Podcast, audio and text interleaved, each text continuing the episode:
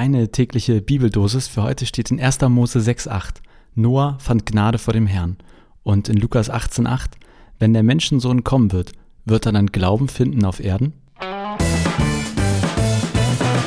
Moin und herzlich willkommen zu einer neuen Folge Vita mit C.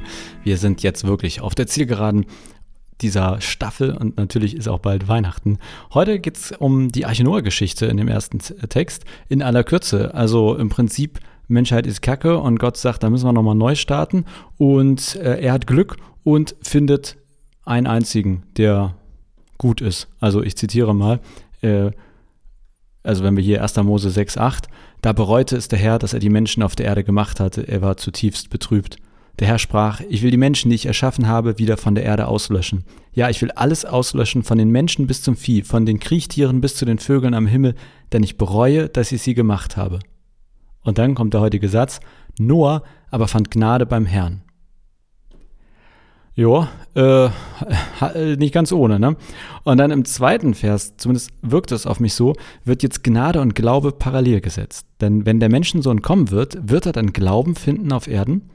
Es wirkt auf mich so ein bisschen, als wollten die Leute, die hier die Losung ausgesucht haben, quasi sagen, also Gott hat bei Noah immerhin was Gutes gefunden und deswegen fand Noah Gnade. Und wie ist das, wenn jetzt der Menschensohn, das ist Jesus oder soll Jesus sein, wenn der eines Tages wieder auf die Erde kommt? Was findet der dann vor?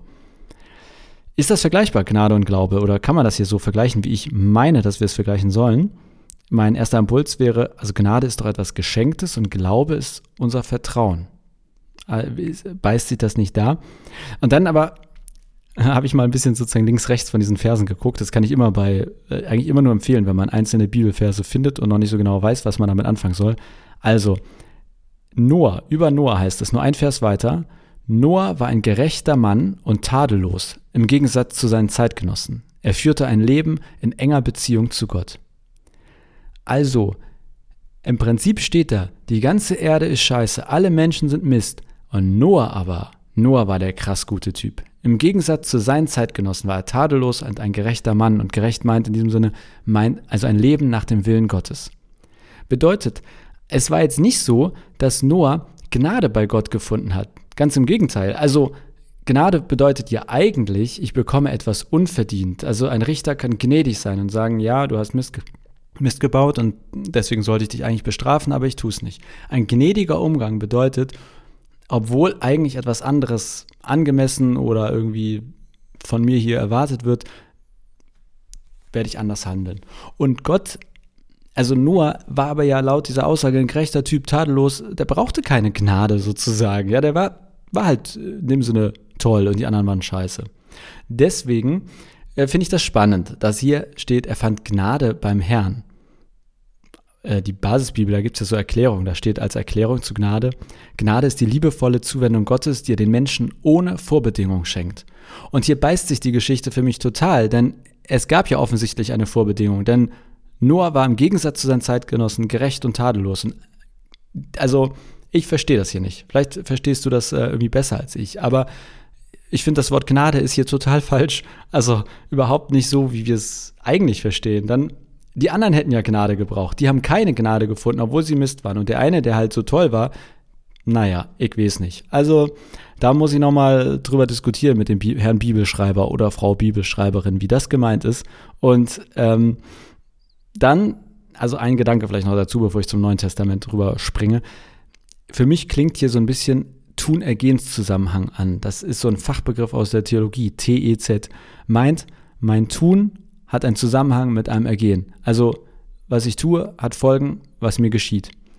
Und so ein bisschen ähm, könnte das hier dahinter stehen, oder vielleicht nicht sogar ein bisschen, sondern am Ende ganz entscheidend. Das heißt, Noah hat alles gut gemacht, also geschieht ihm auch Gutes und Gott tötet ihn nicht. Die anderen haben Mist gebaut, also ist die Folge, gibt Mist.